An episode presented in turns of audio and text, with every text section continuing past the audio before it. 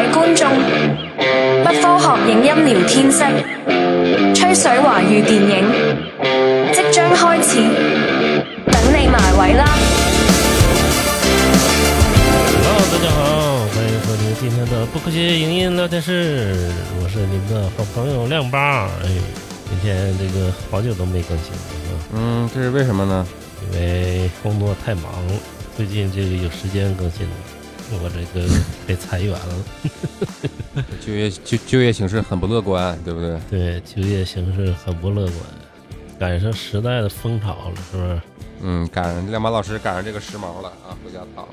对，没想到咱这一代赶上下岗了，是吧？所以说，闲话少说哈，就上一回的这个，可能这两天就更新了。我们录的时候是更新的哈，但是我们这个永远是晚一拍儿。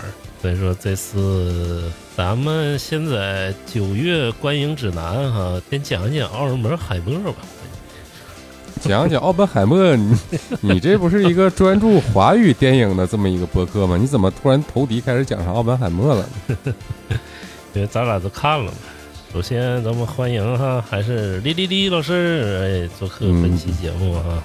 大家好，大家好，我是维多利亚吴德荣。你这个也没啥创意了，最近嗯嗯，最近也比较疲惫，因为最近这段时间我一直在生病。怎么了？过敏了吗？听说是不是换季？嗯对，发烧，发烧完了感冒，感冒完了过敏鼻炎，还找上来了。这这这将近一个月，八月份将近一个月吧，就就不怎么消停，一直非常难受。这两天这气温一降下去，对吧？那个那个过敏那股劲儿也过去了，还还啊，好一点。先聊一聊哈，因为这个虽然不是华语电影的内容哈，但是我想说一说这个事儿，就是为什么现在你看好莱坞也很颓势哈。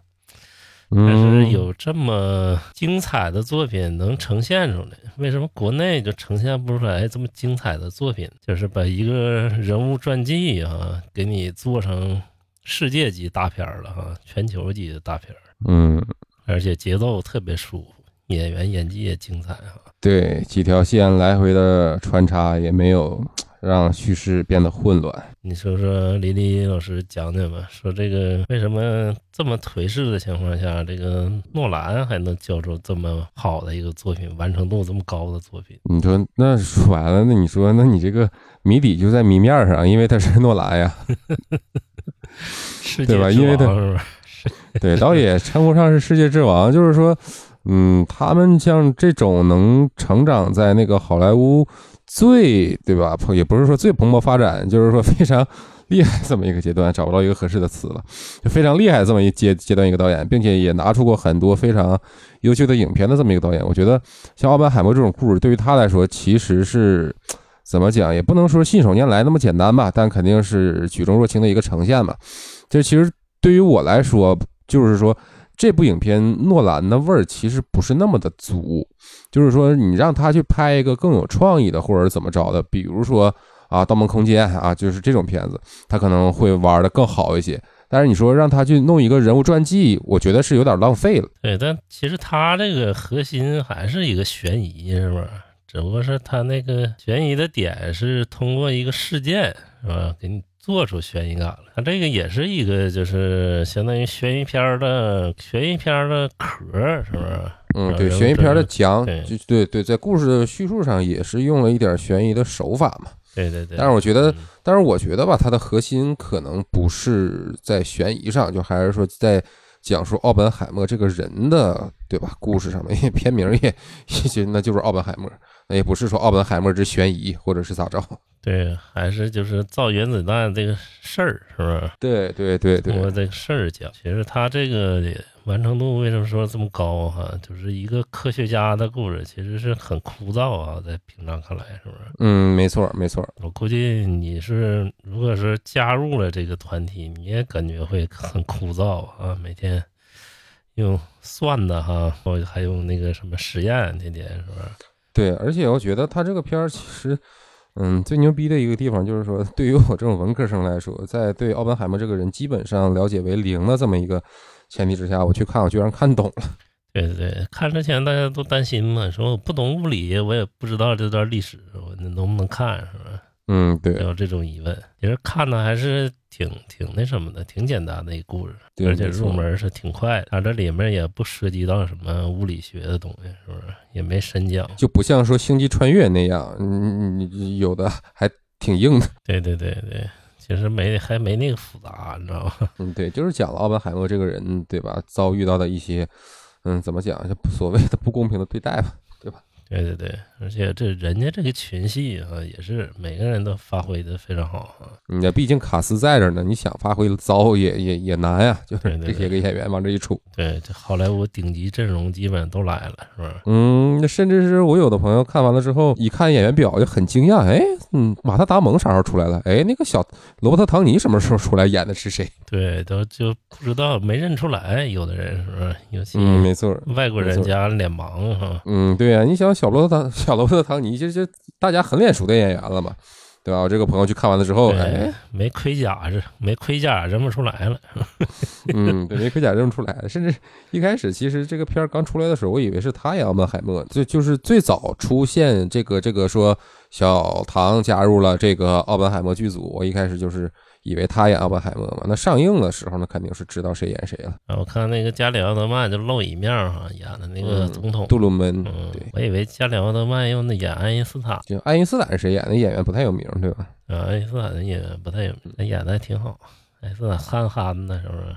没啥心憨眼憨，憨的、神神叨叨的，没啥心眼，还是个人生导师的角色，是吧？嗯，对，没错。就其实我觉得，就还是说回来吧，我觉得这个奥本海默，哎呀，其实不没有太有诺兰的味儿啊。嗯，我觉得可能你换成斯科塞斯或者换成谁来拍，都能拿出一个不错的呈现。但是诺兰，就至于我个人对诺兰的期待，我还是期望能看上，比如说《星际穿越》呀，或者是《盗梦空间》或者《信条》这种充满创意、高概念的故事嘛。反正这个节奏是真好，真舒服，你知道吗？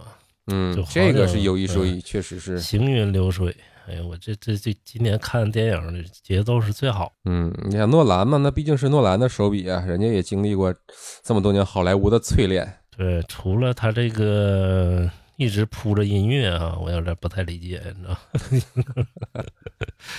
这个有点像我剪短视频的手法，你知道吗？我就喜欢铺着音乐剪，可能是有音乐的节奏感就特别好啊，你就感觉嗯，对，因为怎么说，其实有的戏吧，有的故事桥段段落，它确实是略微显得有点沉闷了。嗯，如果加上点音乐，可能还能起到一些调剂的作用，我是这么感觉的。就紧张感是氛围给你造出来的，是吧？嗯，对，因为电影嘛，它它毕竟不是在家看文字、看剧本儿，你肯定也是一个视听多媒体的一个集合嘛，对吧？你怎么能通过自己的手段让这场戏让你的呈现达到更好的一个效果？那咱就用呗。对，尤其他这么注重音响效果的一个人哈，就把音乐都给你铺满，这是我见过他的音乐最满的。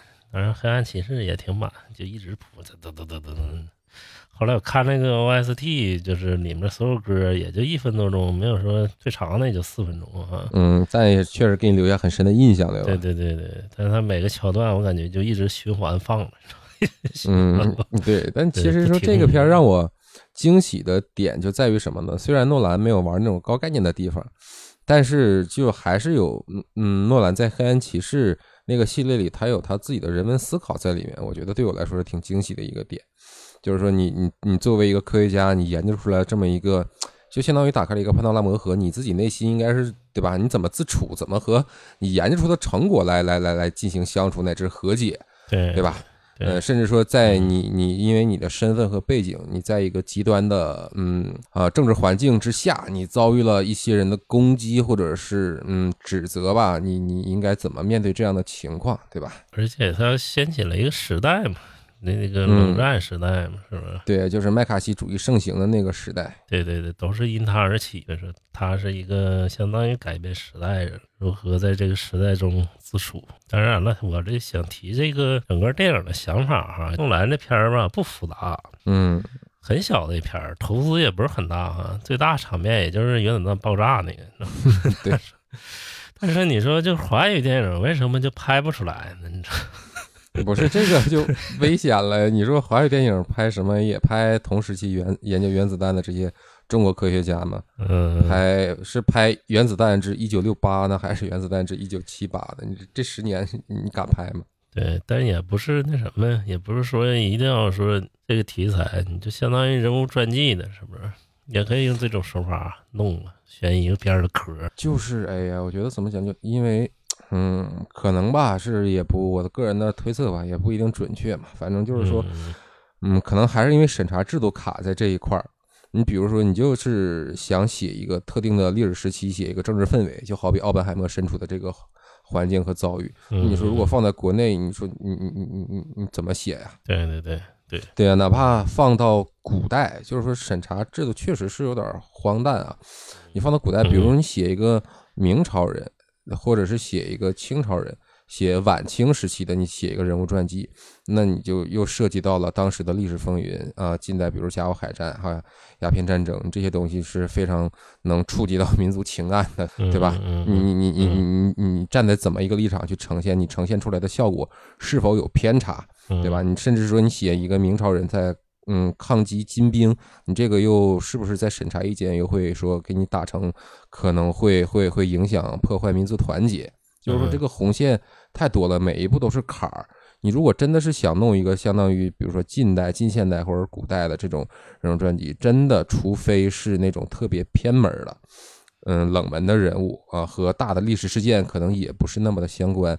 其次就是，嗯，可能是政府部门牵头儿，比如说拍那个《觉醒年代》，或者是对吧？就就这些戏，除非是人家牵头，你你作为一个，嗯嗯，如果是一个影视公司想从下至上发起的这样一个相关题材的影视项目，嗯，根据我的行业经验，我觉得这个是不太可能的。就是比较有难度呗，实施起来。是吧嗯，就就难度太多了，一步一个坎儿，一步一个雷，你不知道哪一个点就会触到审查的线上，甚至是嗯，再加上现在就是现在这么一个环境吧，对吧？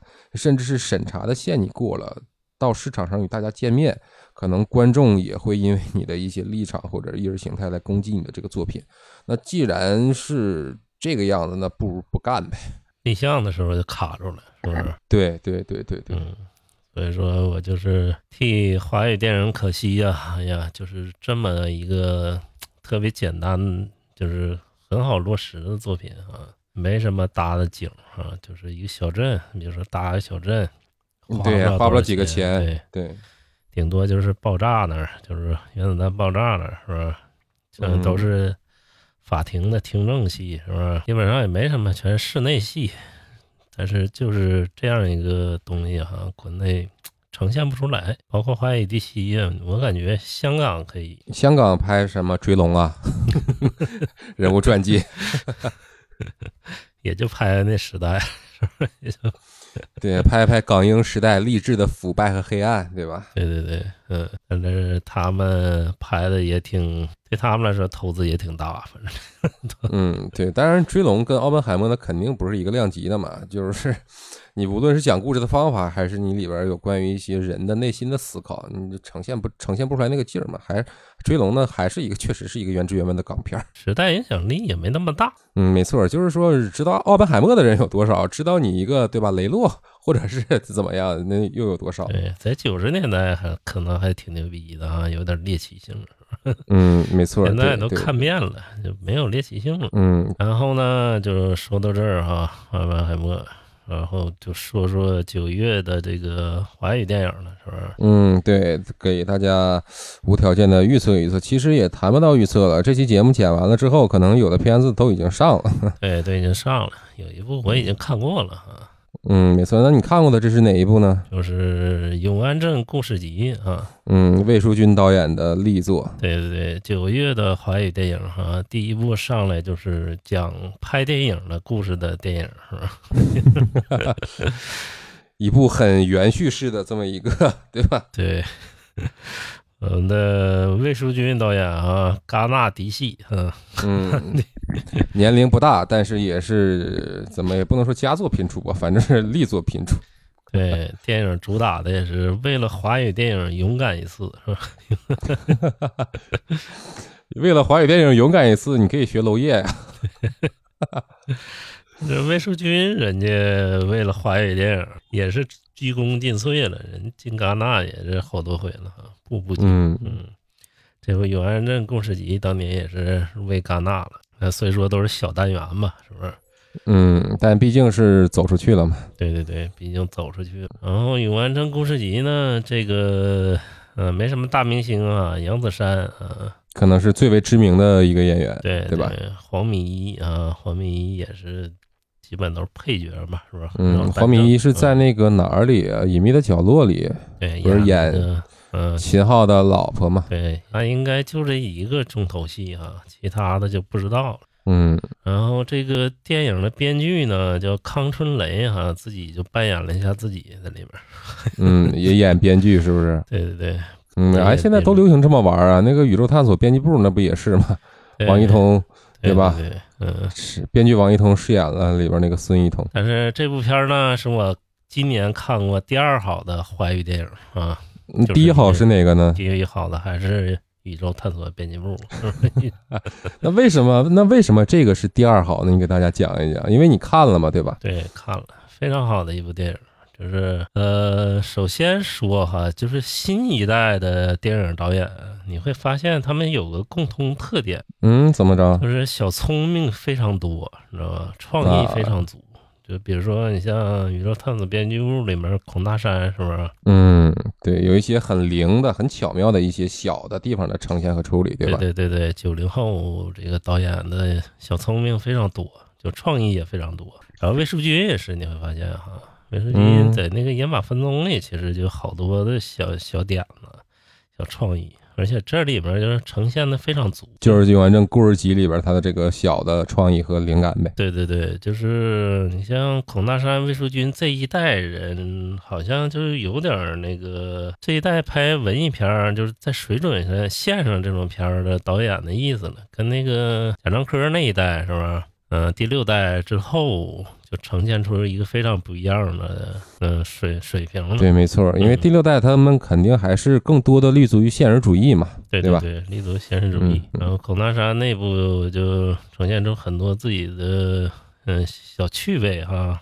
嗯要，对，致敬乃至说更大的一些思考，关于人类与宇宙关系的更大一个思考，这个就这种思考，你是很难在对吧第六代他们身上看到的。对对对，新一代的九零后这一代的电影导演啊，就更有趣味了。其实这电影分了三章，但是嗯，每一章都用了一部华语电影的名字，你知道吧？嗯，一那是在在不剧透的情况下跟大家讲一讲。对，这可以剧透，因为它剧情简介里已经写了哈。就第一章叫《独自等待》啊，啊，是那个谁武武世贤的片子，对对对，然后第二章叫《看上去很美》，看上去很美，这个大家都知道哈。第三章叫《冥王星时刻》啊，《冥王星时刻》是导演这个张明的作品哈。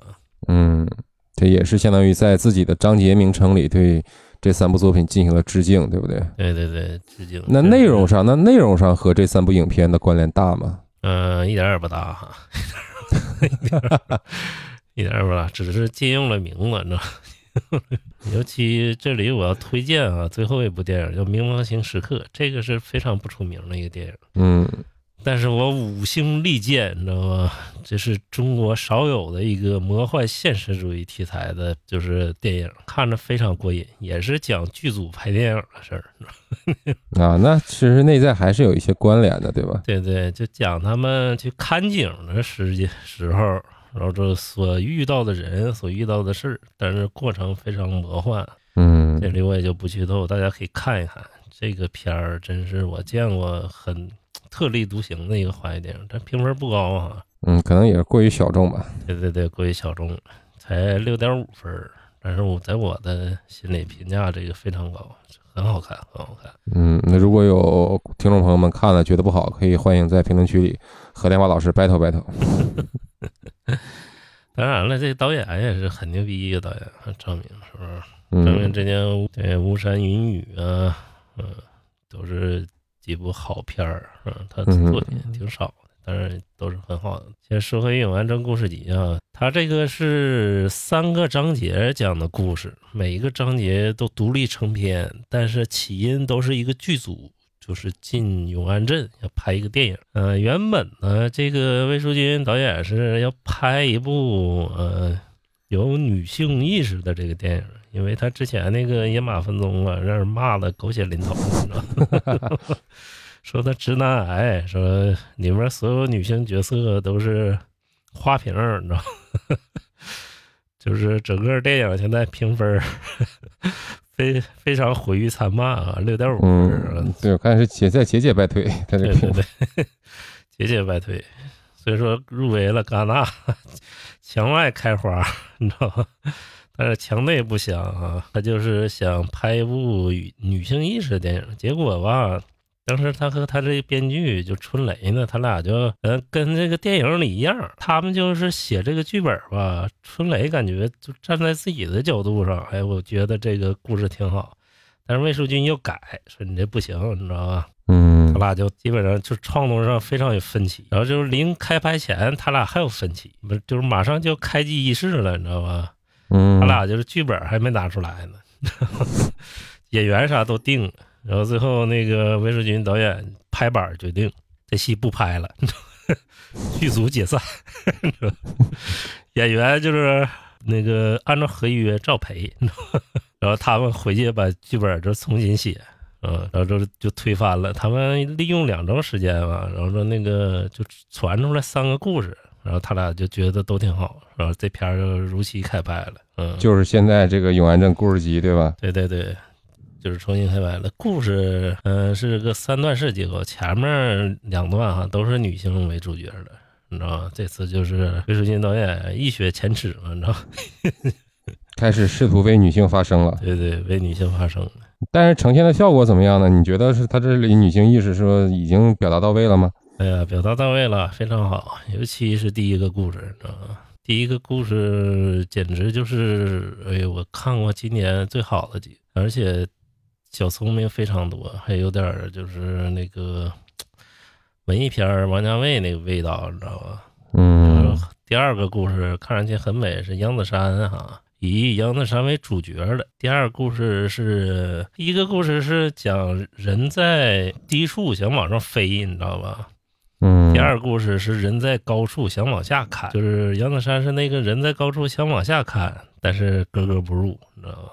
嗯，具体的我就不讲了，但是非常好看，前两个故事非常好看。那怎么着？第三个不行呗？那你这意思是？第三个故事吧，就是回到魏淑君非常擅长的领域了，是不是？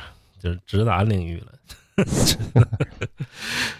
就是咋着？到第三个故事实在绷不住了啊。回归他擅长，一个是贫啊，就是北京人那种贫，嗯然后嗯再加上那个他最擅长的，基本上他是他和导演的真实故事啊，就是给改了，就是拍《永安镇故事集》他俩的事儿，然后改成最后一个故事了。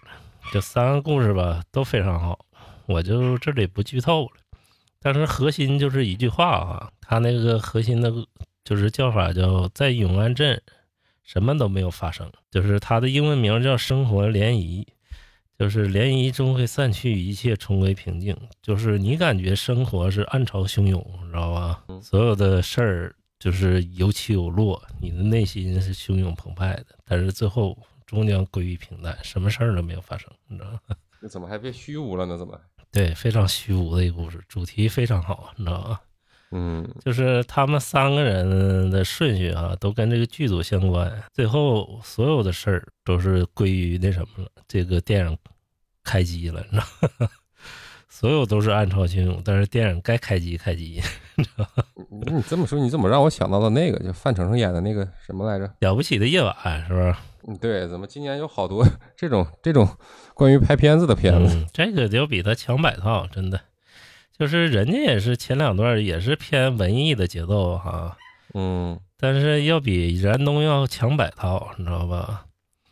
比燃冬要好很多。你，那 天我也看燃冬了，你知道吗？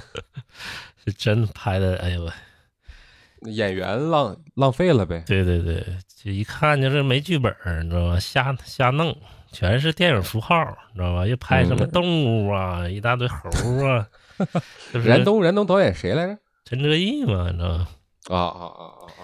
电影符号非常多，又在长白山遇着熊了，你知道吧？呃怎么着？小李安就拿着这么一个玩意儿？对，熊又舔舔那个周冬雨的伤，你知道吧？就这种符号非常多非常多，基本上全就拍的不是燃灯，拍一个荒野猎人出来，我没看，我我挺感觉怎么拍荒野猎人？对，就这种符号非常多，但是你这符号用的贼生硬，你知道吗？就非常生硬。那就是典型了，进入一种文艺创作的误区了，就是说没有对对对故事，也没也没有呈现，也没有思考，只能靠符号来堆砌嘛，对吧？对对对，就希望通过这种大家熟嗯，熟悉的符号，把观众引入到一个熟悉的情境之中嘛。对对对，有什么劫匪？那劫匪到了就没跟他们有什么交集，就是谁那谁看着一眼，这劫匪就被抓了。但是这种符号，你说堆砌半天，就是一个你感觉它生堆硬气，你知道吧？堆完了也这谁都不能理解，可能老外有的有那什么特别喜欢的，你知道吧？中国电影不知道，这个那我估计陈哲艺自己也能理解吧？老外也能喜欢呢，哎呀，这个真牛逼啊！这这么多那个隐喻什么的，你知道吧？这是怎么怎么走上张艺谋早期的那个老路了？就为了讨讨好外国评奖，就就就堆砌了一堆中国意象的符号。对对，张艺谋都少，其实张艺谋还是以故事为主的导演，就是谁爱堆这个东西呢？贾樟柯是最爱堆符号的一个人，你知道吧？你就看他什么那个，呃，那个那什么刘关张啊，什么？嗯，就堆砌了一堆符号跟意象。对对对，他《天注定》里面也是有一段唱戏的，什么水《水浒传》呢，是不是？嗯，当然说符号和意象，对吧？用好了会很巧妙，能呈现出一种一种一种言外之意。但是说你要迷恋于符号和意象的堆砌，对吧？那就流于下乘。对对对，然后他们这一代都爱堆符号，除了娄烨哈，那个你看刁亦男也爱堆，就在那个那什么里，白日烟火嘛白，日烟火里，就是那个马，你知道吧？然后他就自己跳那个舞也是，但是《影完这故事集》符号堆的，你知道吧？就特别顺，嗯啊，那就是用到恰用的恰到好处对，用。的恰到好处，就是没有那个不露痕迹就给你堆出来了，你知道吧？符号，嗯它也是带符号的，但它用的特别巧，所有东西都用得特别巧，嗯，嗯，这你就顺了。对，这个其实说符号怎么着，就是说，呃，谁啊我记得是谁说杜甫作诗啊？是黄庭坚嘛，还是谁说杜甫作诗？他无一字没有来处，对吧？你看，你要是熟悉的话，你就感觉杜甫的诗里，他每一句话都是在对其符号，所谓的引经据典。但是你说人能把这些符号就融于一炉，只能用自己的方式呈现和表达出来，这个就是一种非常高明的处理和做法。对对对，而且魏书君你会发现，青年一代导演看事物的角度是不同的，你知道吗？嗯，这毕竟是是是八八零后、九零后，对吧？成长成长起来的时代和第六代他们也是不一样的，这个咱俩刚才也聊过嘛。对对对，他观察的角度是不一样。比如说第一个故事啊，就讲那个老板娘的，你知道吧？嗯他会发现普通人身上就是不普通的那种劲头，你知道吧？就是那老板娘特特别想那什么嘛，特别想加入这剧组嘛，你知道吗？多的我也不 说了啊，就是那种内心的暗潮涌动，你知道吧？他就抓的非常好。那我就其实挺不能理解这老板娘有什么想不开的，你为什么要加入剧组呢？就是就跟那个咱就是上大学的时候哈，你就突然来个剧组来你学校拍电影来了，哎，啊，凑凑热闹是吧？然后那个大家哎，这个也是名人演的哈，比如说那个周迅来了，是不是？嗯 大家也心里刺挠了，哎呀，就没拍过，没经历过这个，然后之后那啊个群头一是来，你知道吧？嗯，都想呼啦超全去了，全去了，哎呀，能不能加我一个？是不是？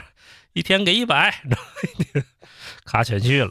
嗯，这倒是我就我确确实不能以一个对吧从业者的身份去去去对对对，这么这么理解。对你想想，你上学的时候是不是那种感觉？是哎呀，这刺挠了是吧？也想体验一把哈。我我我不爱凑热闹，我这人就不爱凑热闹 那时候热闹我都躲着走。那时候反正我也哎这刺挠的时候，就是咱那个朋友啊，然后他就是那个整了一个电视剧在前二排哈，嗯保剑锋演的电视剧后来也播了，然后就是都想去，他就是这个招人儿的人儿哈，他同学全给整进去了、啊，心里都挺高兴的哈，见着明星了，你知道吗？能体验体验那个群群众演员啊，嗯，就是那时候就是就是那种感觉，你知道吧？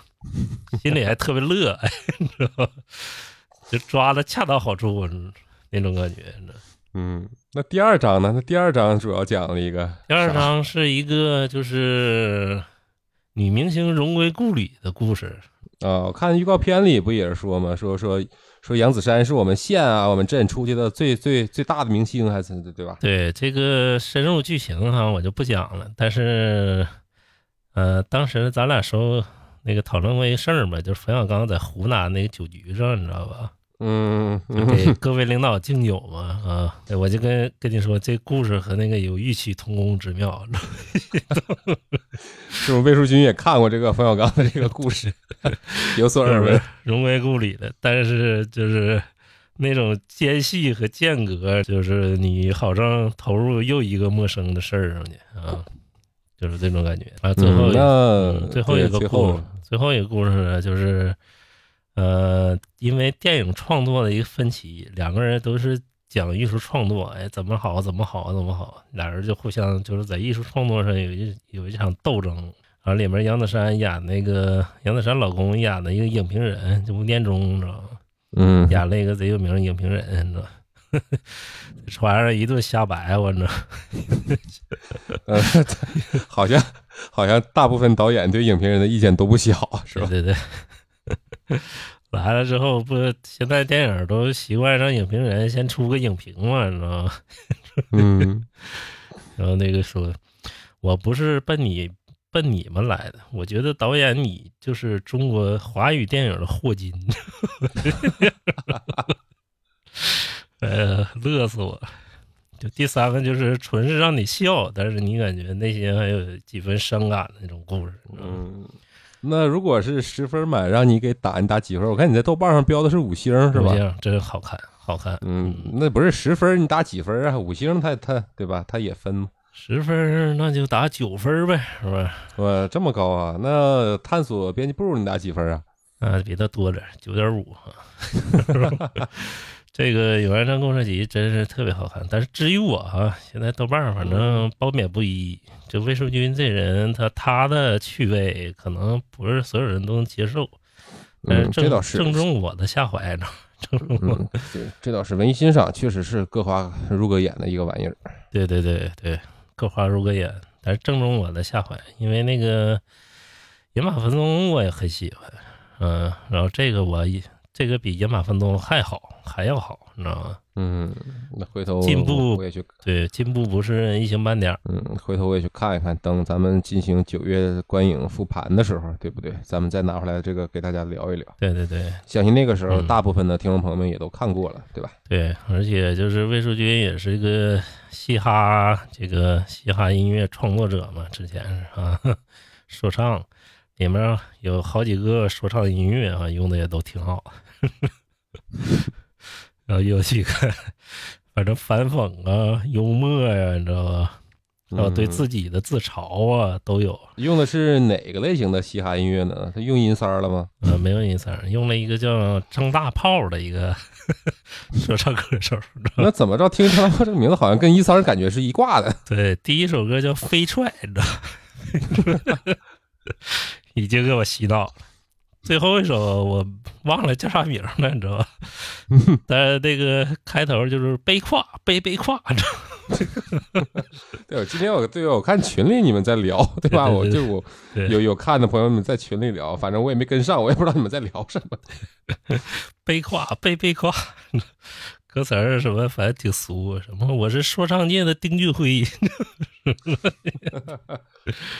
嗯，反正都挺有意思。他的趣味就是正符合我的那种审美啊，就好像你多年前看见港片里突然之间出了一个彭浩翔，你知道吧？啊，那种也不是充满灵气、邪气的这么一个。对，虽说没风格，但是他聪明，你知道吧？嗯，敢于剑走偏锋。对对对，剑走偏锋，他是一个非常聪明的导演。那你说聪明，那举举一个不太恰当的例子，对吧？那可能伍迪伍迪艾伦，对吧？伍迪艾伦他不就是一个充满小聪明的导演吗？对对对对对，对吧？你说他拍了这这拍了这么多部，这上百部得有了吧？你说有几部能正经八百进入电影史呢？我感觉没有。对对对，但但是你说他拍那玩意儿，哎，你看着就是有意思。对，就是有意思。嗯，就是魏书金是一个非常有意思导演。下一部片儿《河边的错误》哈，又拍了一个类型片儿哈。嗯，这个在我们之前的节目之中，我跟梁宝老师也跟大家分享过我们对这个片的一个无责任的预测吧，瞎聊。对对，也感兴趣的朋友可以去搜一搜，听一听。对，也是非常期待。但是现在他现在这个风格啊，就题材可能太来回跳了，你会发现嗯是不是？嗯因为我觉得这可能一是因为导演年轻吧，对吧？嗯，可能还嗯还是觉得说更多风格、更多题材的故事都是想尝试尝试啊。那玩的就是个新鲜嘛，对吧？对对对，题材太来回跳了，这替他担心。嗯在那之后，那个如果逐渐也是拍的越来越多，年纪再大一些，可能也明白自己真正的兴趣在哪儿，可能就会奔那个地方去使使劲、发发力。对，如果嗯如果他真的没走那条路，走上了说，比如说彭浩翔或者伍迪·艾伦这种路，那其实也不错嘛。你成为不了大师，但是成为一个充满了灵气的这么一个电影工匠，对吧？也是一个很好的一个路。反正魏淑君现在他的视听做的是很完美的，就是包括美术，其实挺也挺有自己格调儿。嗯，嗯，感觉之后能更升级一丝啊。对，就是看他怎么在自己的这个叙事上找到属于自己独特的卫视风味，或者是擅长的方向。对，找到一个自己的美学风格，他感觉现在也是在模仿。嗯，对，年年轻嘛，年轻嘛，咱都是从模仿走过来的嘛，这个我觉得是无可厚非的事儿。对，就跟当年彭浩翔一样，你知道吧？彭嗯浩翔那时候你发现也在模仿，有时候模仿杜琪峰啊，拍个《出埃及记》，你知道吧？有时候模仿一下王家卫，拍一个那个啊伊莎贝拉，你知道吧？伊莎贝拉就是彭浩翔完全模仿王家卫嘛，你知道吧？整个那个就是他那影片的字体啊，包括出的那种拍摄的方式啊，基本上都是模仿王家卫。嗯，但是现在魏书金也没找到符合自己的风格，就是他现在反正你就知道这片子是他拍的，但影像上没形成自己格调。嗯，嗯反正也艺术道路嘛，慢慢探索呗，这玩意儿也，不是一朝夕的事儿。嗯，九零后嘛，是不是？九一年的吧对？对对，对九一年能有这么嗯大的成就，不错了啊。嗯，对啊，比我小二十多岁呢，你想吧？嗯，当然了，他也没票房哈。今天我这去看已经包场了，我自己啊。当然赶上今天北京下雨了，是不是？哎，嗯不是，你怎么你你这人说话怎么就 不靠谱？我今天下午问你是跟谁看，你不是跟你媳妇儿去看吗？嗯嗯嗯，我俩包场嘛，没人就我俩。所以说这个非常好看啊！今年我看过第二好看的，哎，太好了！今天我久久久不能忘怀，讨论了一下午。久久不能忘怀，然后说七点半录节目，完了你睡着了。行，然后这个《永贞故事集》非常好啊，真的推荐，真的推荐。嗯别，看这现在亮光老师到今年 录节目，今年到到到现在为止是是的不多的，说让他这么推荐的片子。对对对，真的比那个暑期档的都要好。哎呀，暑期这这暑期档确实嗯确确实没有什么好东西，暑期档真的，一想都闹心，一想就就就来气。对对对，再看完这个，再看暑期档，真是没啥好片儿。那《永安镇故事集》对吧？就聊到这儿，咱们看看下一部片子，给大家分享分享。对，《永安镇故事集》反正比《八角笼中》好看多，好看很多。哎呀，暑期档这片儿，《八角笼中》算是嗯上游的，是不是？嗯，反正我不这么认为。你认为暑期档哪个片儿上游？暑期档，暑期档有中游的，咱那绝对没有上游的。就是咱们聊聊下一部哈，下一部片儿就是九月九日上映的哈，九月九日连上两部片子，呃，三部片子啊。第一部就是《第八个嫌疑人》，他在九月九日上映，他为什么不叫第九个嫌疑人啊？可能跟剧情没啥关系。呃，这部电影的导演呢是香港导演李子俊哈，嗯，之前经常在各种大片里担任副导演的角色，对副导自己唯一一部担纲导演的一部片子是四点几分，不是不是那么的理想。对，四点几分，他一度徘徊在没片儿拍的边缘了，你知道？嗯，但是看这一部，起码我看了预告片还有剧情简介，我感觉好像不是那么的糟糕。对，不是那么糟糕，因为已经在那个金曲，就是像上海电影节上已经获奖了啊，大鹏已经凭借这个夺得上海上影节的影帝哈和合作一啊，块儿、对啊，就是端午端午之前的事儿嘛，对吧？对端午之前的事儿。嗯之前四点九分那个呢是郑宝瑞给他监制的，叫《狂兽》哈。拍完那部之后，这个票房惨败啊，啊，郑宝瑞坑人啊，郑宝瑞就是放手比较大，那不是放手比较大，你说好说难听点，那不就是不管了，光拿钱不管事儿，对吧？对对，投资是给你扎着了，你这个生死由命了、啊。对 对，自生自灭吧。对，但是他那年这个阵容啊，实在是不吸引人，就是这这题材也不是很那什么，是吧？对，你就相当于如果是到这一步了，那阵容迎来了一个全面的大升级，大鹏、张颂文、林家栋，嗯，你想想那一年李子君就拍《狂兽》那一年哈，谁主演？张晋啊，张晋这纯纯票房毒药，没一部片儿票房破过亿的，不是就除了他配角了哈，他他担嗯担当主角的，没片儿那扛下来了。余文乐，余文乐这有啥票房号召力？你想想是不是？嗯，而且余文乐也也是口碑非常糟糕，对对对，不管是个人人品还是政政治立场，都不对大陆都不被大陆大陆的观众待见。对，然后这二零一七年之后呢，他都已经多少年没拍片儿了？已经六年没拍片儿了，嗯，这不是咋着五年没专心卖拍片儿了。专心卖板鞋牛仔裤去了？，对他当时就是拍呃拍这部《第八个嫌疑人》的时候，他跟那个张颂文说嘛，说嗯那个张颂文老师，我我已经六年没有拍过电影了，我想这部就是我那个好好发挥发挥啊，就这意思。然后张颂文他说我全力呢，全力配合你啊。张颂文老师也是一个非常知情达理的人，是不是？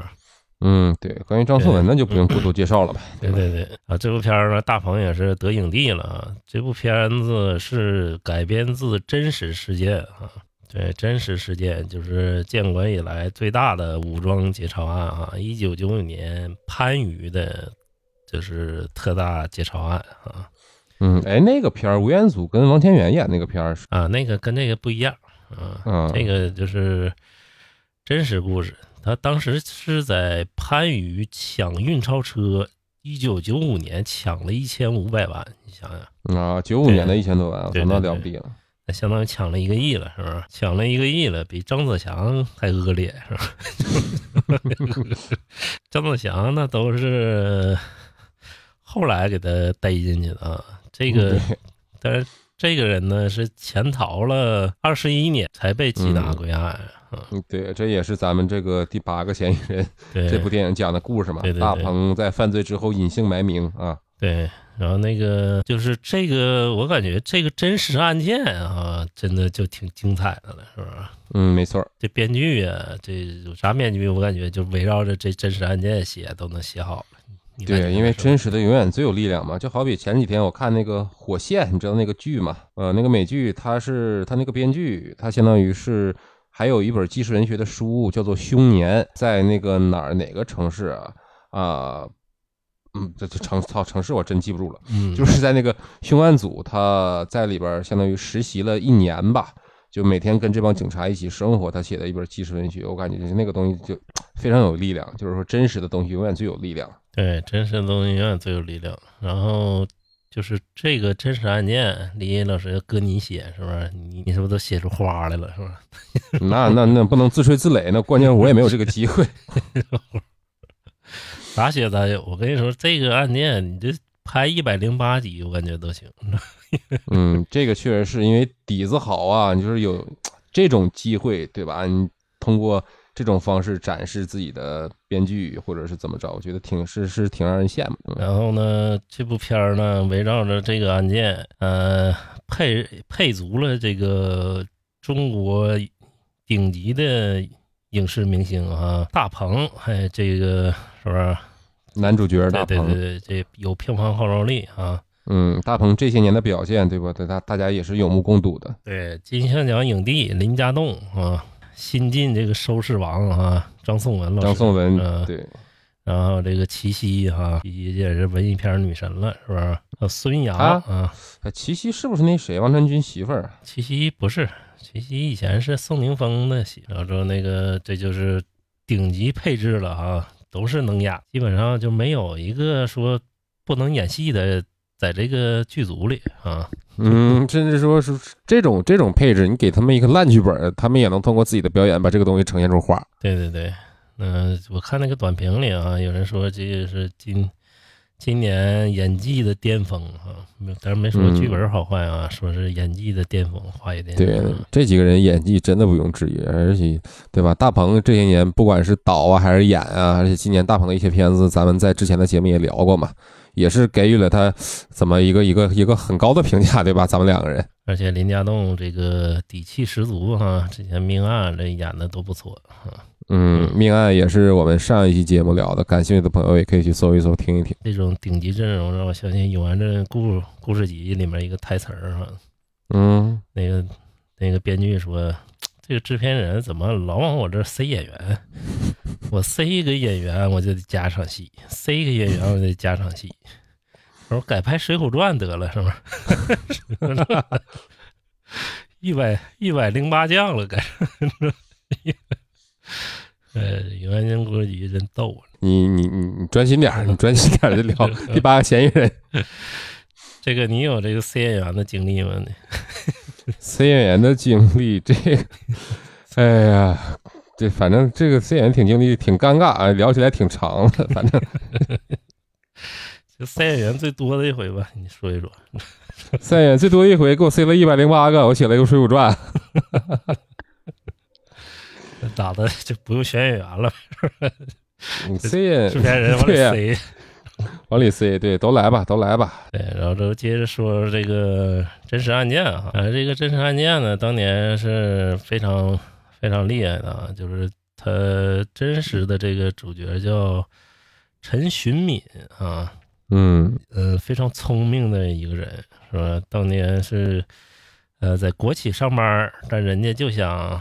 有个伟大的目标，对，发大财啊，发大财，发大财唯一途径呢，是吧？来快钱就得抢劫，是吧？人专抢银行啊。之前就是已经抢了一个司机了，就年轻的时候，然后也没把他们怎么地，因为那个年代也没啥摄像头啊。对，抓人也难抓，对，抓人也难抓，很容易出现那种潜逃好几年、好几十年的，是不是？嗯，像去年那个劳荣枝不也是嘛？就潜逃了好多年。对，还有那个白银案那个是吧？嗯，对，那也是因为当时技术技术手段不足嘛，就是无法提取那个 DNA。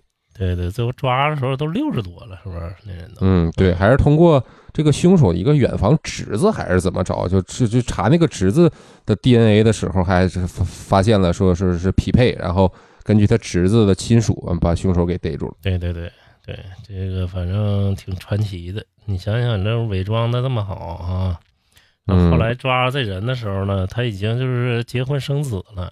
嗯，对，我看在咱们的片儿里也有体现，预告片里就是大鹏的老婆就质问他，你到底是什么人嘛？对对对，然后大鹏演的也是非常专业啊，从年轻到老啊，那姿态是不是？嗯嗯嗯，对。反正就是整个这个凶手长得也非常像大鹏啊，简直就是为他量身定制。大鹏我也不知道是通过什么渠道哈，就争取到了这个角色。我感觉这个角色谁演都能出彩儿哈。嗯，这片儿有如意吗？有如意的份额吗？好像没有。嗯，估计可能大鹏也是带资进了，你知道吗？嗯，估计是。但是就没要钱。就就嗯。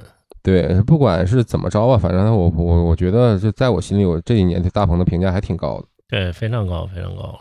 嗯，因为这个他这个又演呢，他也演了好多了，是不是？他就非常虚心学，无论从演技呀还是啥呀，他都非常虚心。你就会发现这人。啊，估计就是大鹏自己，或者说不要钱拍，是不是？嗯，或者是确实是剧组看到了大鹏的能力，对吧？出色的能力。嗯嗯。当然，这监制还是郑宝瑞哈。看看这次郑宝瑞和李子俊再度合作，能给大家拿来一个是几分的作品？对对对，相当于拉了一个顶级阵容了，这个其实非常好了。发生在一个广东的故事，其实跟那个。香港导演气质也挺契合的，是不是？嗯，没错，说粤语嘛。对，说粤语，你也不用担心语言问题，是不是？然后只不过是用几个大陆演员啊，而且这个估计还能参与一下金像奖，是不是？因为一半的工作人员都是香港的嘛。嗯。然后演技的巅峰啊，这几天也上映了，我就是评价都说演技非常好啊。就是一些反面意见说的呢，就是故事过于简单，是不是？没什么悬疑性，那就属于是老派的警匪片儿呗，是不是？对对，老派警匪片儿就嗯就是没有悬疑嘛，贼是谁告诉你，对吧？你警察那看的就是警察怎么抓贼，对对对，而不是说对警察怎么破案。就是演张子强的那种电影，任达华什么他们，那不就都是老派的嘛，正邪非常嗯，清楚。对鲜对鲜明的对，给出来了。嗯、明后天嘛，我应该去看看啊，《第八个嫌疑人》，看一看究竟怎么样，是不，是对？看明天下不下雨，明天不下雨，我我也去看一看去。然后接着咱们聊聊下一部哈，嗯下一部也是上影节上映的电影哈，没错，但是现在也是豆瓣的短评褒贬不一。对，褒贬不一了。哎，为什么会褒贬不一呢？这个挺奇怪的。他这个格调哈，非常像日本电影，你会发现啊。嗯对没错没错对，对它从他海报来看，这就是不虚此行啊，胡歌的这个新片儿。嗯监制呢是曹保平导演啊，嗯，对，导演是刘佳音，对，刘佳音。曹保平是都是电影学院的，都是电影学院的老师。曹保平是近几年中国最有保障的导演了，真的，拍一部嗯成一部啊。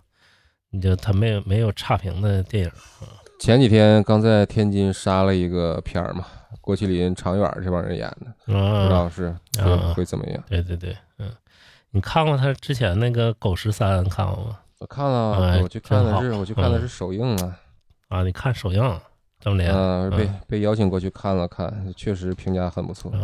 嗯，让你那个那啥了吗？路演的时候起来说一段了？那请我说干嘛？我反正我就能让我去看，对吧？对，我感觉已经已经已经很开心了。包括李米的猜想啊，烈日灼心呐、是不是？光荣的愤怒啊，追凶者也，曹保平的出手啊，我跟你说就没有烂片儿。嗯，没错，确确实是。而且我听说，呃，曹导有个习惯啊，这也不知道是是是他写剧本的时候啊，就是桌上就是一包烟、一杯茶、一个电脑，手机拿远远的，可能一坐坐一天，但是写的写出来的量不是很大，但是写出来的成果是非常的好，就是就是这么一个创作型的导演。是吗？为啥手机拿远远的呢？放身边不行吗？别有人烦我嘛，隔绝一切外界的啊打扰，专心的写剧本。啊，怕他刷抖音是不是？是怕怕刷豆瓣儿刷自己的电影短评，看他妈怎么给我啊？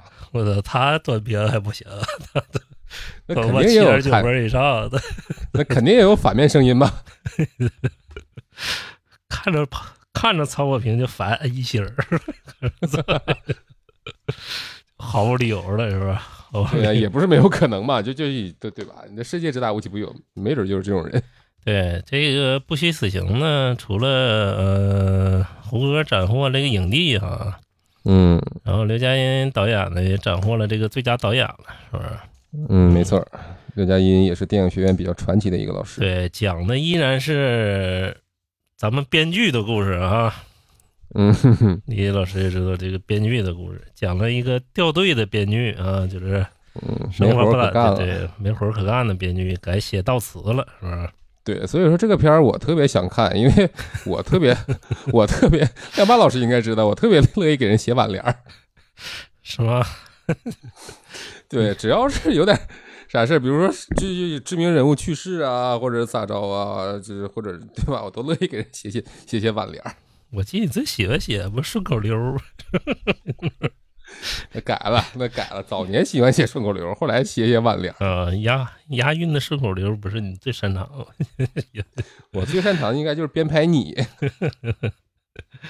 你这个，你当年我就发现啊，当年我就发现你这个有写剧本天赋，你知道吗？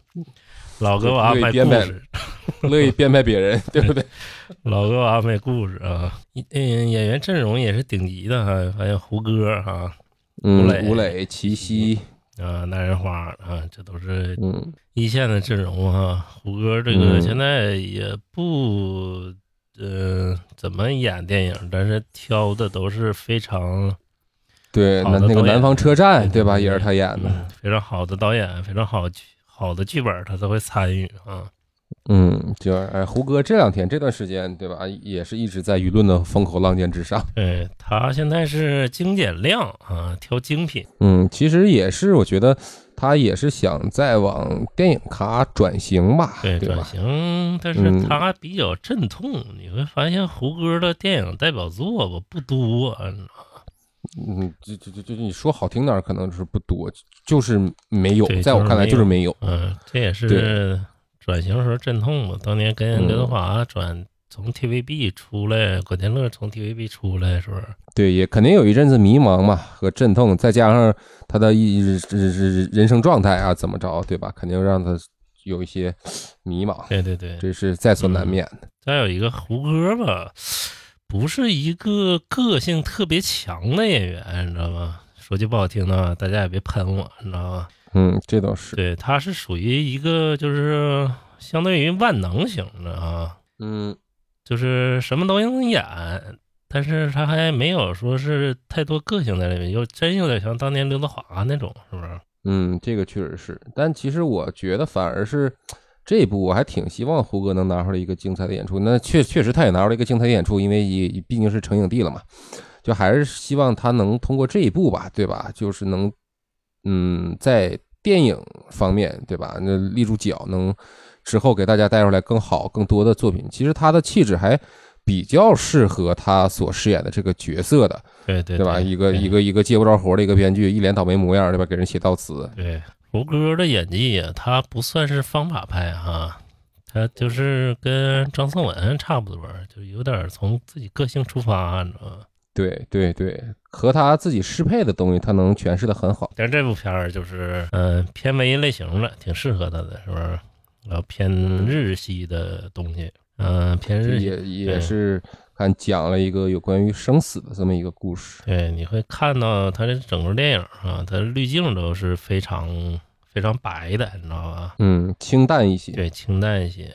反正就是最近几个呃电影里边吧，这个也是比较推荐的，因为也是得到最佳导演了嘛。然后就看整个的剧情会不会跟观众有一个连接了。嗯，连接我觉得这个是毋庸置疑的吧，因为你说这里边讲到一些生和死的一些问题，我觉得这个东西每个人都会有一些关于死亡的思考吧。这个连接其实天然的就有，那就无非就是说看剧情怎么呈现，会不会把这个东西，嗯，因为你呈现的太过沉重，肯定也不好嘛。就是说怎么怎么通过一个让人能够接受，或者是怎么样的一个方式，把死亡这样一个相对沉重的这么一个事儿，嗯，给给给好好的展示出来，对吧？现在的文艺片儿哈，本身票房就不好，就是你有这种大咖级的演员是吧，也不一定说你票房就能撑起来，就跟那个《有安镇故事集》一样，也没人看，是不是？现在也没人嗯，看。这个没错。其实这个这几部里上映里的哈，卖相最好的就是《第八嫌疑人》，嗯因为有号召力的演员在那儿，然后这还题材在，题材对也够火爆，对，题材也够火爆。这里面是就是奥尔本海默之后能撑起来新片体量的，我估计也就是第八嫌疑人了，是吧？嗯，对，大鹏今年真是没少没少做事情。对，没少做事情。这暑期档之后，紧接着他就接棒到这儿了，嗯，有文艺哈、有类型片儿，哎，什么都有。但是不虚此行，就可能说是在票房上会差那么一点儿，嗯不会说引起太大的震动吧？可能比一般的文艺片儿票房好点儿，但是也拜胡歌所赐吧，是不是？对，其实也是看上映了之后，如果它的质量真的是过得去，也是看一个后期的宣传了。对对对对，就看质量怎么样了。嗯，反正我也挺喜欢，就是偏日系那种啊，嗯，对，挺生活化的哈，又能讲一些故事的，哎，又能挺温情的这些。嗯，对，能进行一些相对深刻一些话题的讨论的，对对对，因为现在看日系电影没有什么太离奇、离奇的剧情哈，这都是生活中能看到的啊。嗯，那你要说日系的电影或者日系风格的离奇的，那不就是《三桂情史》吗？就是咱们要接下来聊的这个片子。这个就不是日系了哈，这个跟日系一点关系都没有。它就是《三桂情史》这个偏奇幻类型的，你会发现啊嗯，奇幻类型前几年那个谁金雅人演了一个火车那个片儿，啊，不是嗯也是这种感觉。你看他这个海报，其实调色也有点那种感觉。对对对对，嗯、现在看这个片儿的评价呢，好多都说是跟迪士尼就是那种歌舞片儿差不多哈。嗯，小小小美人鱼，对我看短评里说是，对对对，就是迪士尼那种奇幻风格的，然后有一个什么童话般的设定，是不是？嗯，然后有预告片里写的是这个主角好像是亲谁就能让谁睡着。对对对对对，童话般的一个设定，然后追求一个真爱啊，然后有一个绚烂的画面，对，其实就还是用这么一个呃比较魔幻的设定、神奇的设定，讲了一个爱情故事，对吧？对，讲了爱情故事。这个片儿挺有意思的呢，就是，嗯、他的监制是李少红和姚晨啊。姚晨最近一直在投资一些挺另类的片儿啊。嗯，对对，他从那一部其实就开始了，就是有袁弘客串的那一部叫什么来着？说他后来那个投资那个蒙族题材那叫《脐带》，你知道吧？送哦，对，送我上青云。啊，对对，送我上青云啊，对对，那个好像是也是他自己投，也是他自己演的，好像是吧自己自？己演，但是，嗯、口碑还可以，也没掀起什么票房上波浪。他一直在支持独立制作啊，你会发现，嗯，就是对，好的片儿上星云确实反响平平淡淡。对好的片儿，他在中间也做一个轴心，做个监制啊，拉点投资，嗯是不是？嗯，扶持新人导演的一种举措吧，因为导演这个导演叫刘思义，我看也是一个年纪不大的一个女导演。对对对，也是新人导演，之前也没拍过什么片儿，这是他也是第一部上的长片儿呗，你知道吧？然后有那个胡先煦，胡先煦是男主角。胡先煦呢，之前最有名的就是《棋魂》了，是不是？嗯，对对对，这个演员我我了解的不是那么多，不是那么多啊，你真应该看看那个翻拍的《棋魂》，真挺好。是吗？就翻拍那个日本动漫啊？对对对对还，我以为啊不好看，但是真的好看。不应该是你的趣味啊？你怎么去看《棋魂》了呢？我那天就琢磨着看看，你知道吧？我一看评分挺高，八分，你知道吗？我说啊，啥电视剧能八分呢？《奇魂》我也看过两集漫画，你知道吗？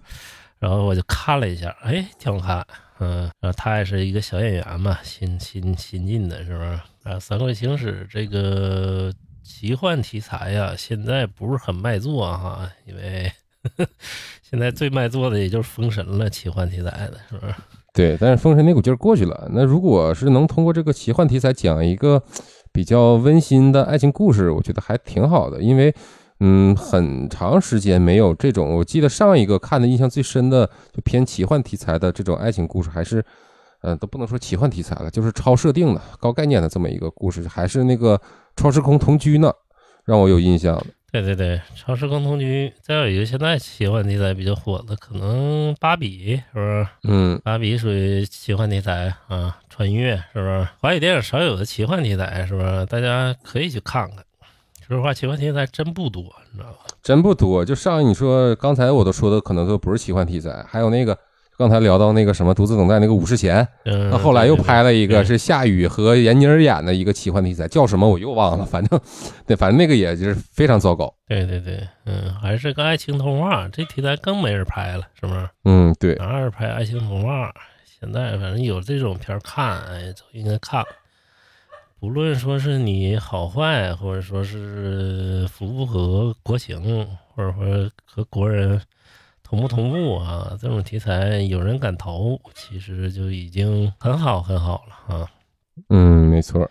当然了，你第一眼烂的那种，像图兰朵那种啊，奇幻，图兰朵这是严格来说能算奇幻吗？能算是有这种啊高概念设定的奇幻，也不能算是。对对对，也不能算是借个壳儿吧。行啊，那就《三国演情史》就聊到这儿哈。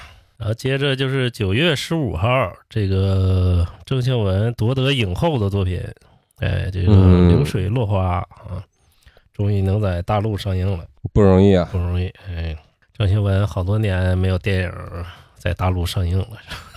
对，就关于郑秀文夺得影后的那一期，我和亮马老师也做过单独的一期节目聊过，对对对，也是嗯感兴趣的朋友可以去搜一搜听一听。对，嗯、现在怎么说呢？你现在能看港片儿吧？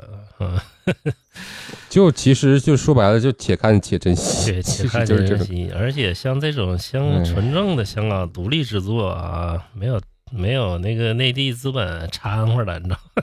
嗯，就相当更更且看且珍惜了，是不是？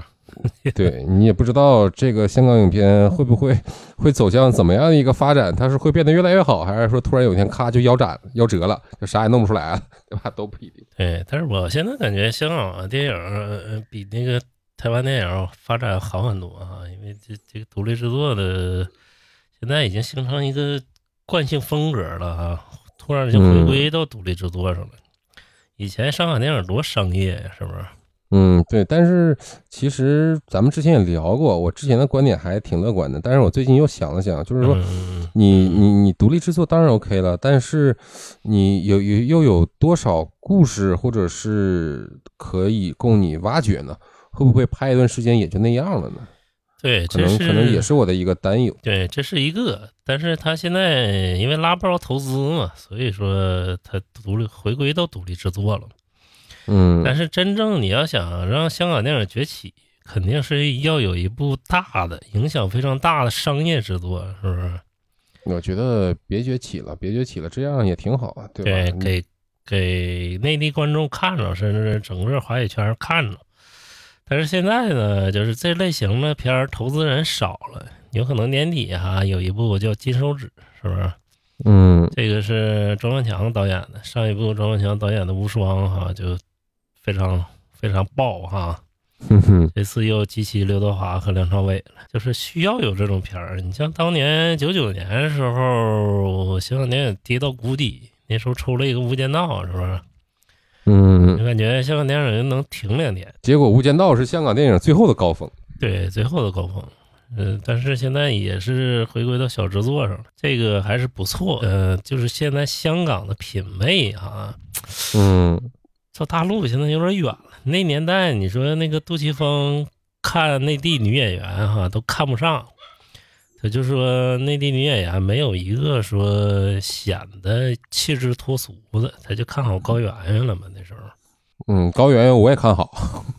就是气质脱俗的，但是你现在一看，就是香港的对演员的审美水平啊，就没看了，你知道吧？今天哎呀，都是都是都都都都是青黄不接了，对对对对对，这这你看今天港姐儿的选选秀啊，你就会发现，嗯嗯，其实就感觉就不只是中国这一块，对吧？嗯嗯嗯这全世界都是。你说日本那边或者好莱坞那边，你感觉年轻演员就就就就就怎么都一个一个就是没有那种上一辈儿的那种嗯明星像，就那种感觉。对对对，但是现在内地就好啊，很多明星可供挑选，是不是？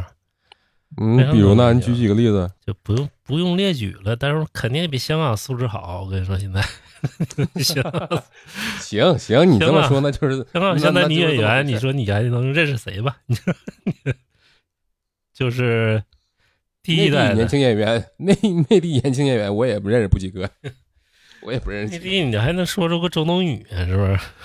周冬雨，他他是严格来说，他不能算年轻演员了吧？这三十多了都。张子枫对，算是啊演技型了吧，是吧？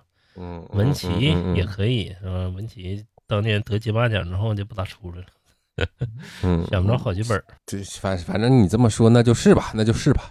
对，肯定比香港要资源好。台湾你更挑不出来了，现在台湾，你知道吧？这台湾也更挑不出来了对，就一个都没有。嗯，所以说这个流水落花哈，这个还是那一代人当担当哈。郑秀文，然后讲了一个特别现实主义的片子哈，你会发现现在香港讲的全是现实主义片子，这个就是讲一个收养家庭的故事嘛，是不是？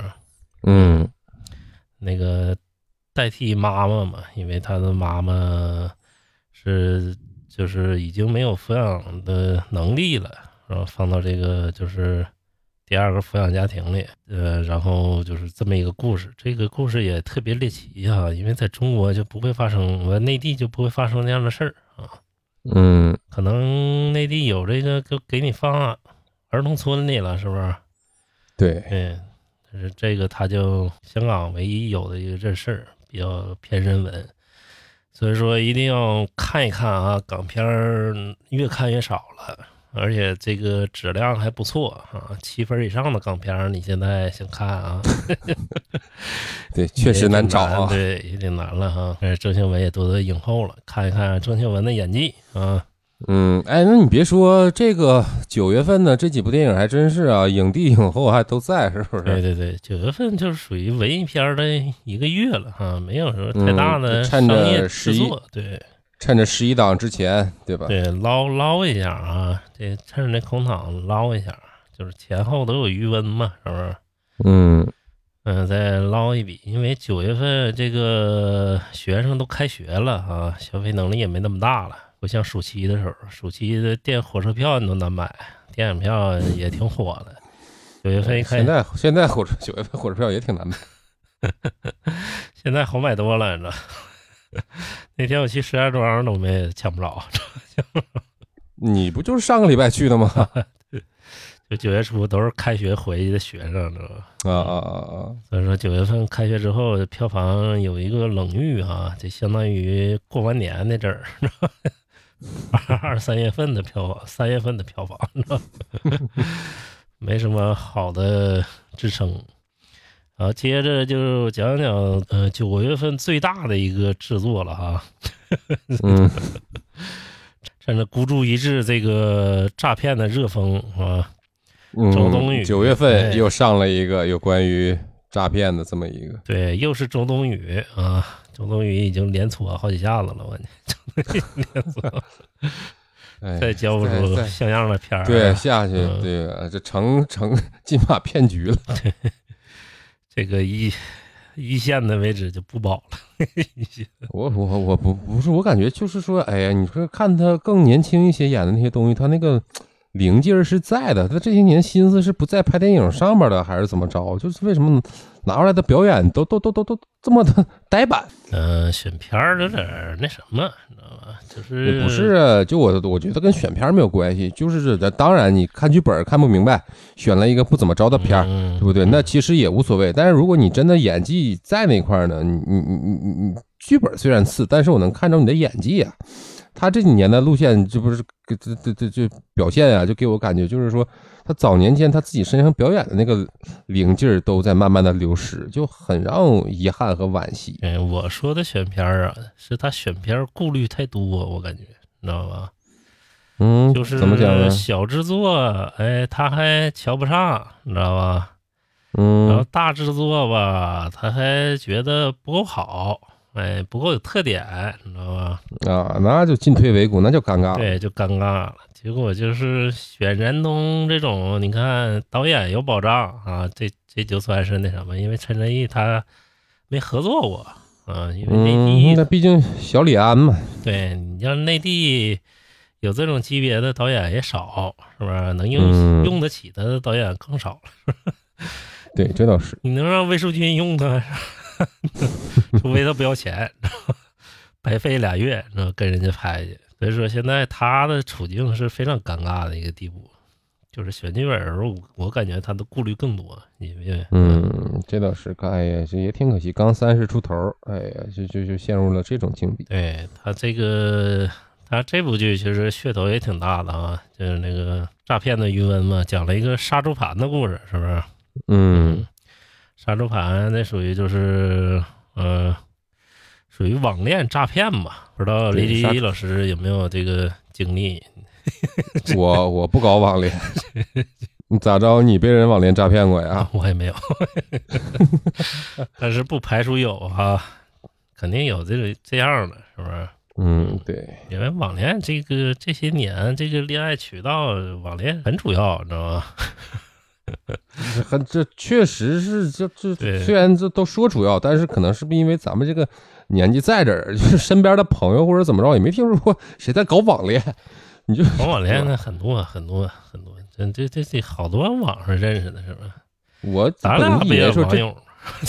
我本以为这种事儿就是会发生在就是更年轻的一代的身上吧。呃，早年间这种事儿是什么呢？就是那时候不都有那个相亲软件儿嘛，哈，嗯。嗯、你会遇着那个酒托儿，你知道吧？你记不记得？啊啊嗯，跟你说嗯出去吃饭，给你领一个酒吧，对对对。完了夸夸就点酒，好了一万多块钱那个餐厅。不接待别人，只接待这种人，菜单都贼 low，你知道吗只接待酒托和他他掉下来的凯子是吧？对对对，咱们一个朋友就是被骗了，当时他也孤饮是，其名啊，当时他也是这个 网恋吧，网恋就约人家出来吃饭来了，嗯而人家呢就在那个就领他去了，哎，我带你去个地儿，这边餐厅可好了，你知道吧？嗯，然后说他就带他去了，一带他去完了，这种菜没有一个便宜菜，上当了，对，上当了，要要不就没标价格啊，直接就上当了，最后 骗了两千多块钱，那那还行啊，骗两千多块钱没没往多了骗，对吧？没骗两万，没把你腰子嘎了，那这不错了。对我估计他也没敢太大点特点，是吧？嗯，对，这倒是，而且就网恋，一般你说遇到网恋诈骗，可能都是我初中那会儿会听到同班同学说，哎操，跟谁网恋，被人 QQ 号给骗了，QQ 号都到到两个太阳了，QQ 号被人给骗了。我当时听到的都是这种故事。这种诈骗也非常多哈，甚至现在有男的装女的诈骗的，是不是？那那这种太多了，这种都都都有所耳闻对，了。女的装男的诈骗的也有，嗯，对，现在各种方式啊层出不穷，是不是？嗯，然后而而且他自己包装的还贼好，自己包装的就是自己哎是个精英，是不是？拍拍照，嗯，跟豪车啊，对，就就是怎么面对说这个不要上当受骗，对对对就是说人嘛，一定要清楚的告诉自己，天上不可能掉馅饼。对，哎呀，人家这个这个真是人家图你啥，是不是？嗯，对呀、就凭什么嘛？凭啥就看凭什么中你了，是不是？因为你 QQ 号三个太阳，就看中你了。凭啥人家看中你了，是不是？当然了，嗯周冬雨这样的啊，也有可能那个就是人家能相中颜值比较高，是不是？可能比较容易颜值比。较高吗？啊，不高还行，还行，你你审美你审美挺定的呀。嗯，还行，还行，毕竟人明星，你小心点儿。嗯，我不我不对啊，好，被骗钱嘛，是不是？嗯，都。有，而且嗯，好多这人片里也是也是好演员，也不少。张宇对，嗯，对吧？之前那个还有一个这种题材的一个纪录片儿哈，就奈飞拍的叫天那诈骗王嘛。对诈骗王，哎，那个就是嗯专门，那小子现在好像还逍遥法外呢吧？对还逍遥法外，你抓不着他证据，嗯，对，就专门通过网络嘛，就骗取姑娘，就骗财骗色嘛，对对对，对反正就是对给自己包装成一个精英人士，对吧？对，嗯，完了说我突然做买卖周转不开了，宝宝贝儿能不能借我二十万块钱？哎，就是这种。对对对，基本上就这种。当然了，那时候国外呀比较好被骗啊，国外因为人们没经历过这种大量的这电话，这电话，这种电话啊，这这这个内地呀、这真是被 层出不穷。咱俩聊孤注一掷的时候不也聊过吗？对对对对吧？对，咱们对对我跟亮马老师，就是对没对我跟亮马老师被骗的经验的感情的朋友，可以去看看我们上期的节目。没有点鉴别能力，现在你都不好意思生活。确实是一步一个雷，这个东西陷阱太多了。就是外国没经历过哈这种东西，可能比较好之前我看过一个外国电影，也是电话诈骗的那种，就是他们可爱信了，你知道吧？没有不信的。嗯那个片名叫《那些野兽》，那是那是个四段式的电影，嗯，呃，是个什么片儿？是个瑞典片儿吧？好像是，还是一个小哦国家的一个片儿。最后有一个，也是一个相当于杀猪盘那种。呃，非洲有一个地方，就是专门是还是南美啊，专门就是骗外国人，你知道吧？嗯就是他们装在那个，比如说 ins 上啊，或者说推特上，专门下美女的照片儿，哎下一一整套哈。嗯下一整套，然后就给你做故事，然后之后就骗你，然后那个大叔啊就被骗了哈，嗯，相当于抠脚大汉了，你知道？就被骗了，还怎么帮我他就上套了，一步一步上套就给他骗了。那大叔也不是善茬子，是不是？专门去南美嗯去抓他去了。最后大叔也那个，到最后大叔就陷在这个欢乐的情绪中了。最后抓住那人嘛，也没把他怎么地。他回去吧，他还想跟那个人聊，他就感觉你看，就还是就是这个 人与人相处啊，最关键的就还是提供情绪价值啊。对对对，正经片名我忘了，就是那些时候还一些些时候，这忘了，回去大家查一查。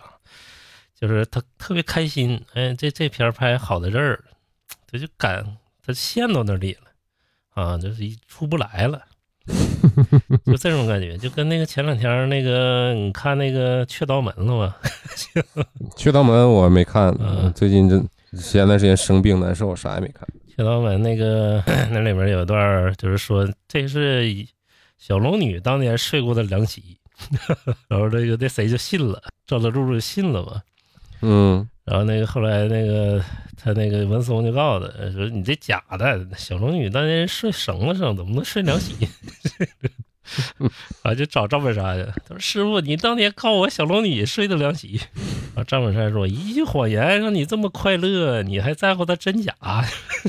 嗯对，你看这个对不对？是人生智慧，哎，对对对啊，当然了，这个鹦鹉杀不一样啊，讲的还是就是防防诈骗的故事，对跟那个是完全两回事儿。这就讲述这个，呃，张宇和和那个他的朋友也一起被估计骗到境外去了，然后俩人就嗯结伴儿就骗这人，骗周冬雨的人，然后周冬雨就开始反杀复仇哈，这是头一个内地这个有这种题材女性反杀题材的哈。嗯，对，这个也很有看头。对对对，女性反杀题材的内地真的不多，国外就非常多这种题材啊，就都特别痛快。嗯、嗯，前几年比较火的这个女性反杀题材的，就《黑暗荣耀》啊。嗯，对，宋慧乔主演的，还有一个韩剧，对，再早一些年是不是？八九十年代一个印度片叫《血溅鳄鱼仇》，不知道你看过啊？你看的都是什么冷门影片这，都是。那也是反杀题材的啊。那片儿可早了，那片儿 那就是最早引进的印度片，反正就是杀猪盘那个也很新颖，不知道能不能趁着嗯孤注一掷这个东风啊，嗯票房再火一把，因为现在诈骗的也非常多啊，包括这个情感诈骗。你说你骗钱也就算了，是不是？那你就骗感情又骗钱，那不是人家的套路不就是吗？嗯我得先通过感情让你相信我，我再去骗钱嘛，对不对？对，你就那也不能一上来对不对？咱俩咱俩啥交情没有？我说你给我转十万块钱，你说操你谁呀、我不给你转，对吧？那咱俩感情逐渐建立了，我再骗钱，这不水到渠成吗？对，那得是就是反正骗感情骗钱是最可恨的啊！嗯，你又反伤了我的正就一句话心吧，你就伤了我的财，你知道吗？对，反正就一句话吧，就是天上没有馅饼可以掉，对不？守好自己的钱包对，这个自己钱包，不要搞那个网恋的时候擦亮眼睛，是不是？也不能对，网恋的时候擦亮双眼，也不能说一味的不搞网恋哈，就是网恋的时候擦亮双眼，一定要看清嗯对方什么人啊。有的时候，反正甭管干啥吧，都擦亮双眼就对了。对，有些什么富二代啥的，这个是尽量远离，天天发什么豪车呀啊，而且人家还得给你点甜头，天天给你发个小红包啊，是不是？嗯，你领可以领对对，但是你别往回发就发。赢得赢得你的信任，哎，你就对对他上钩了。你说，哎呀，这个真体贴呀、是不是？嗯但现实中，我感觉这种体贴的男人，他就基本上不是直男啊，我感觉，嗯 那个不能不能搞这个，肯定肯定还是有，但但对吧？嗯，对对，还是有哈。然后就是，反正就是这么一个故事吧。希望周冬雨这次能演好哈。周冬雨和嗯张宇、对这次依然是一个三人行的故事哈。嗯，周冬雨就乐意选这种。这个为什么呢？周冬雨爱这这种三人行的故事呢？对，不知道啊，我也不认识他，我 我哪知道？那天还你说的呢，还是不是我说的，群里另外一个人说的嘛，另外一个朋友说的。完了，我一看，真是啊，他从心花怒放就开始了。啊？对对对对对对对对，三人行的故事啊。嗯然后之后这个严冬也是三人行的故事，是不是？嗯然后到这个也是，哎，也是三人啊。然后这个马英新也是一个新导演，新导演之前呢也没拍过什么就是上映的长片哈，相当于一华裔，他是，嗯，现在在居住在西班牙啊。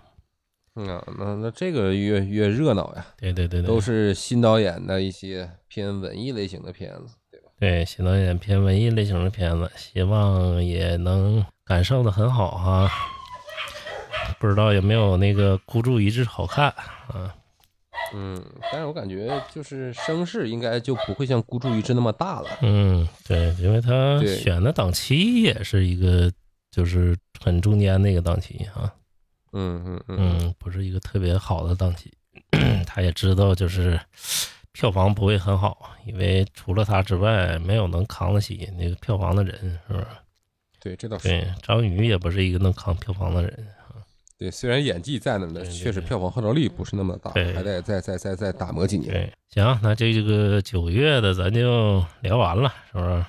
嗯，对，就聊到这儿了。可能我这期节目上线的时候，有的片子都已经已经播出了。对，有的已经播出了，大家就聊聊感受啊，是不是？聊聊感受以在。评论区和我们交流交流。等九月底，我跟亮马老师我们看完了这些片子之后，也会做一个挑几个吧，我们觉得很不错的片子，对对对或者是，觉得很糟糕的片子，我们也会跟大家讲一讲。对我聊一聊我也尽量快点剪，是吧？这两天就给它上。嗯，大家都能听一听，因为现在我感觉，真是各花入各眼啊。嗯，确实是。对，就是阿尔本海默吧，咱觉得好看啊，真有人说 坐不住，是不是？嗯，嗯，这这这这个倒也确实是我好看吗？我也觉得好看。嗯那坐得住吗？这我也确实有点坐不住。是吧？你你中途也那什么了我倒是没走，就因为我那两天我也难受嘛。啊啊！我感觉就是三个小时，真的不是很长，因为它剧情很紧凑嘛，是吧？嗯，这个就是对，各花入各眼，包括现在这个豆瓣评论啊，分歧很大，你会看到是不是？对，哎这也是这也是好事儿，这也是好事儿，对说明大家也不是在无脑跟风或者怎么样，有点自己的思考，对吧？对你像《永安镇故事集》哈，这在电影节的时候八点二、八点五，现在一路跌到嗯七点六，是吧？一路跌。所以呢，就是说，嗯，这评分啊，其实也就是一个参考，那更多的你得去实际的去体验，对吧？对，实际体验，你可能就是不喜欢，有的人就喜欢，有的人不喜欢，是不是？行，那本期节目就这样，然后在我们看了这些片儿之后，我们再来一轮细细的评价，是不是？嗯，嗯，因为奥尔本海默之后，这个没有什么太扛顶的票房作品了啊，因为那个华语电影暑期档之后也没有了，所以说下个九月二十八号那几个片儿，我们都算到国庆档里了啊，十一档里了，就不在这儿说了。九月份现在暂时推荐就六个片子啊，还算是可以的片子，然后咱们就。呃，斟酌去看吧，喜欢什么类型的就看一看啊。喜欢文艺类型就看一看《不惜此行》啊，《永安镇故事集》是不是？喜欢类型片就看看《第八个嫌疑人》啊。对，看完了之，后，大家有什么的感受和想法，也可以在评论区和我们交流。十一档呢，到时候我们也会说哈，十一档也有非常精彩的几部电影哈，前任四》是不是？英年早婚啊？哎，你这这个反正就放到下一期再聊吧。啊，还有那个，嗯、开心麻花的嫡系是不是？好像也没那么嗯热血沸腾，热血沸腾，嗯对，啊，在我心里这两部片儿就就就没有什么看的必要。然后还有邱礼涛的大制作是不是？莫斯科行动啊，哎邱礼涛真是劳模啊，今年。对，陈凯歌的大制作《志愿军雄兵出击》是不是？还有一部扛鼎之作啊，张艺谋的《坚如磐石》啊，审了好几年，终于审过了。嗯磐石，对，到时候可以好好聊一聊。那就咱们先这样啊，等下一期再见啊。好，感谢大家的收听，感谢大家的陪伴。对，然后大家可以去小宇宙、喜马拉雅、网易云音乐、QQ 音乐，还有我们的苹果播客上评论、点赞，别忘了点击订阅、点击关注啊！感谢嗯大家。对对对，欢迎大家友善的、平和的交流。但是说，如果你上来就就就毫无道理、不讲道理，就破口大骂，那对平和交流。好了，感谢大家，拜拜。嗯，拜拜拜拜。